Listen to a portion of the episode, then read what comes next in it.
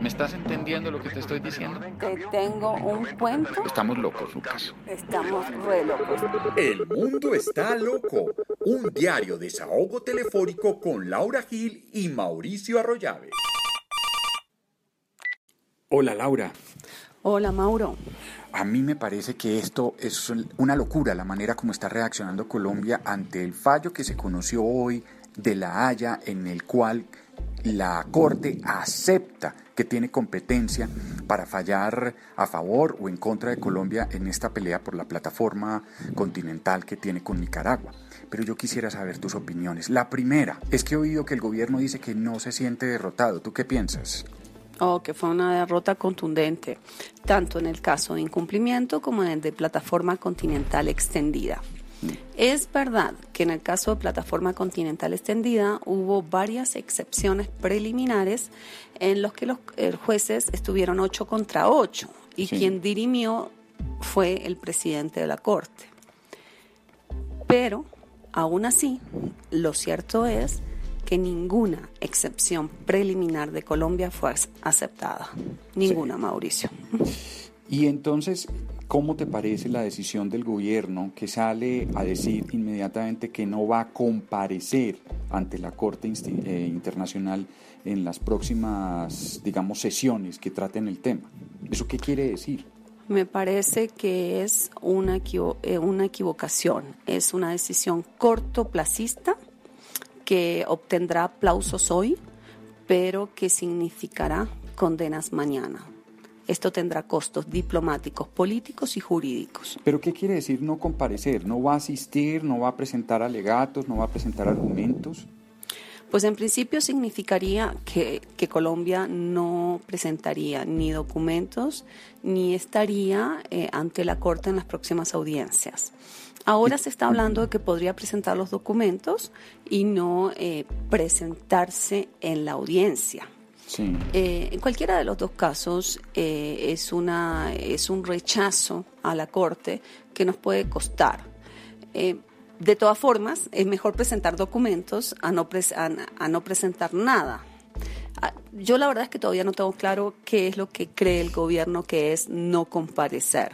Pero ¿cómo interpretas tú eso de salir a decir que no va a comparecer?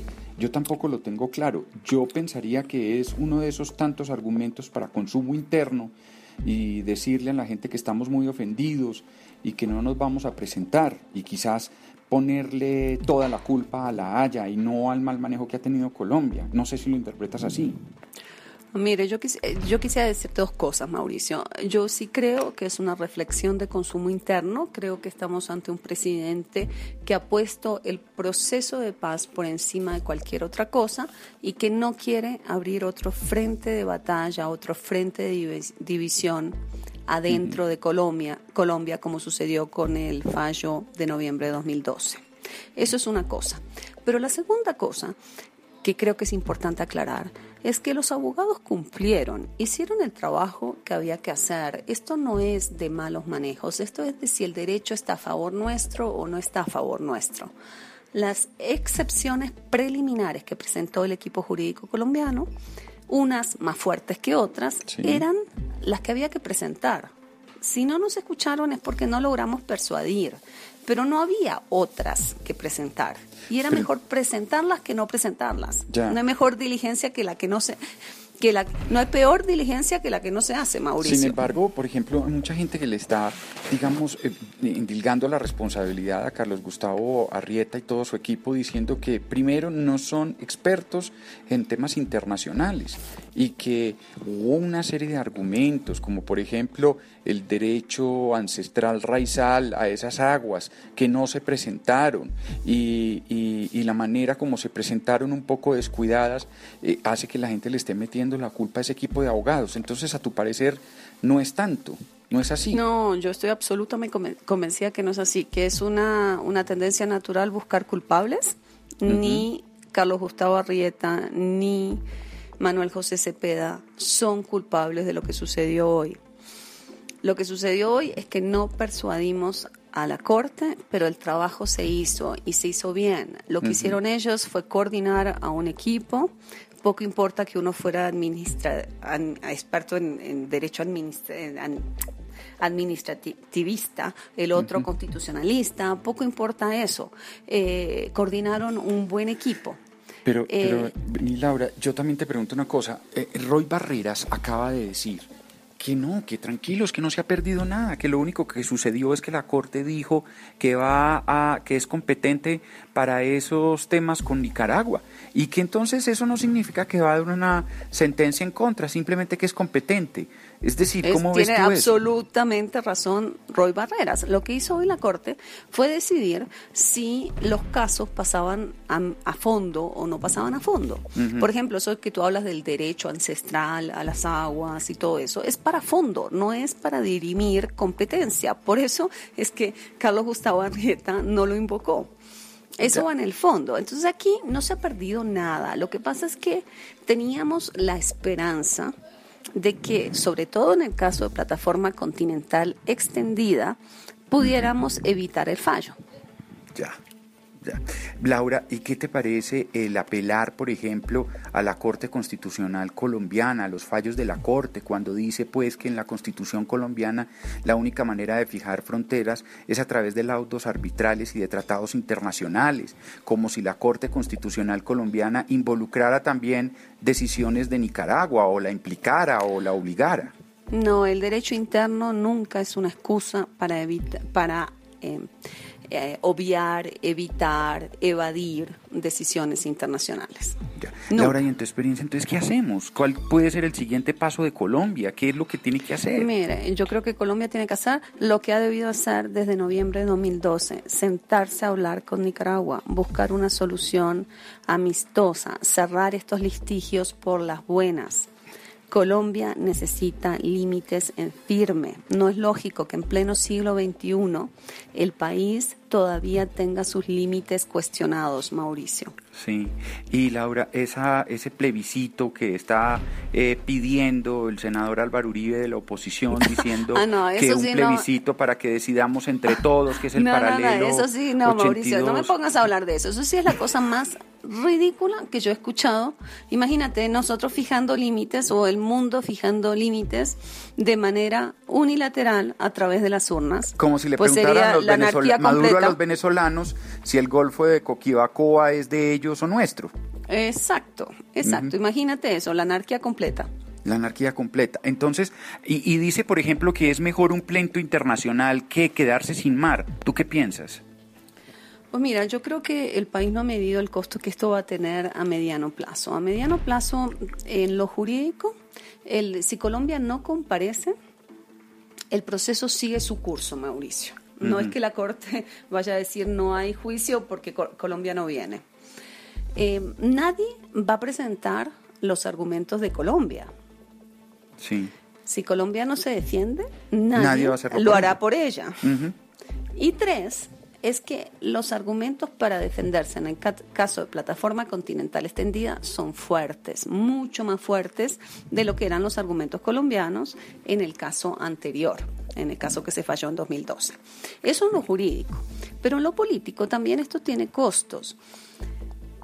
Colombia se enfrenta al mundo, Mauricio, con una cantidad de debilidades estructurales. Tiene problemas de inserción por muchas cosas, por ejemplo, por el problema del narcotráfico, por su guerra interna, por la, inequidad tan grande que tiene. O sea, hay una cantidad de problemas eh, que Colombia enfrenta cuando, cuando, digamos, busca su inserción en el mundo, busca ser un jugador internacional. Y estos problemas se van, digamos, se van a acentuar eh, si Colombia decide desconocer a la Corte Internacional de Justicia de La Haya, que recordemos es uno de los órganos principales de Naciones Unidas, esos mismos a los a quienes les acabamos de pedir que vengan a verificar el, acuerdo de paz. Laura, pero yo yo hay una cosa que no te entiendo, honestamente te lo digo.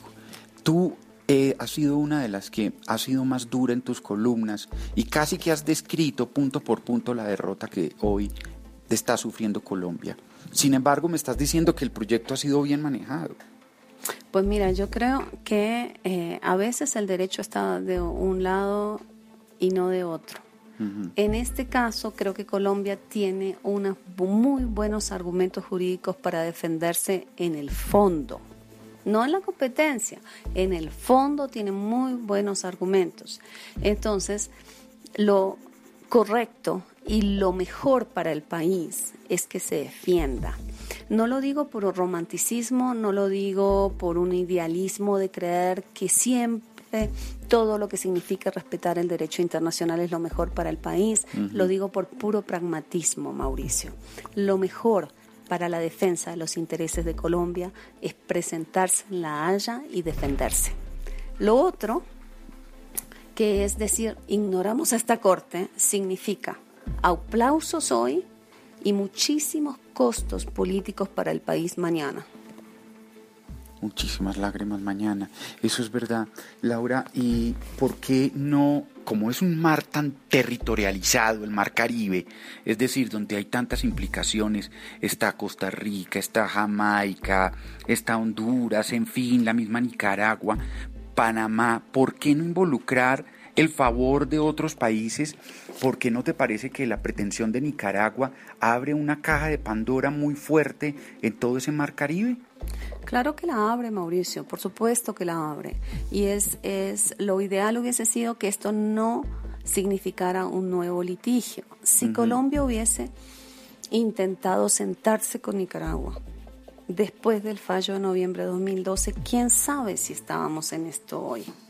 y quién sabe si no hubiésemos sido capaces de evitar estos, estas dos demandas y conseguir una solución política al diferendo fronterizo. El tema es que en algún momento, Mauricio, Colombia se va a tener que sentar con Nicaragua. ¿Y, por qué no lo ha ¿Y sabes qué pasa ahora? Acaban de tener otro triunfo jurídico. Entonces, ¿cuál es el incentivo ahora para que se sienten ellos? Exacto, vio, que está ganando a través de la corte y ya a este punto y hora dirá, ¿y qué tengo yo que negociar? Si todo lo que tengo hasta ahora lo he ganado, ¿y por qué me voy a sentar yo con la posibilidad de perder algo de lo que yo he ganado como por darle gusto a Colombia? No, yo creo que no podemos crear expectativas falsas en la gente. El fallo de noviembre de 2012 quedó en firme. Ese fallo será muy difícil de modificar mediante una negociación, pero el objetivo ahora de Colombia tiene que ser no perder más. Y la verdad, la verdad, que nos iría mucho mejor con una negociación que yendo a un litigio en el cual ahora Colombia dice que no participará. ¿Qué es lo peor que le puede pasar a Colombia? Pensemos en el peor de los panoramas. Bueno, lo peor es que sea condenada por incumplimiento en la demanda de violación de los derechos soberanos de Nicaragua. Eh, así se llama el fallo de incumplimiento, el juicio de incumplimiento, es que sea condenada y en el fallo de en el, en el juicio de plataforma continental extendida, el peor escenario, por supuesto, es que se le entregue un poco más de mar a Nicaragua. ¿Y tú crees que eso es posible? Creo que es difícil, creo que es posible, pero creo que es difícil. No creo en este caso que el derecho esté del lado de Nicaragua. Ya. Pues Laura, ¿cuándo, se conoce otro paso en, este, en esta novela? Pues nos toca esperar cuándo es que la Corte fija fecha para eh, las próximas presentaciones de memoriales. Laura, pues muchas gracias. Hasta mañana, hoy teníamos que hablar del mundo está loco porque a mí esta decisión sí me parece la locura y la manera como ha reaccionado Colombia es que el mundo está loco. ¿No te parece? sí. Hasta mañana, Mauro. Hasta mañana. La nuclear.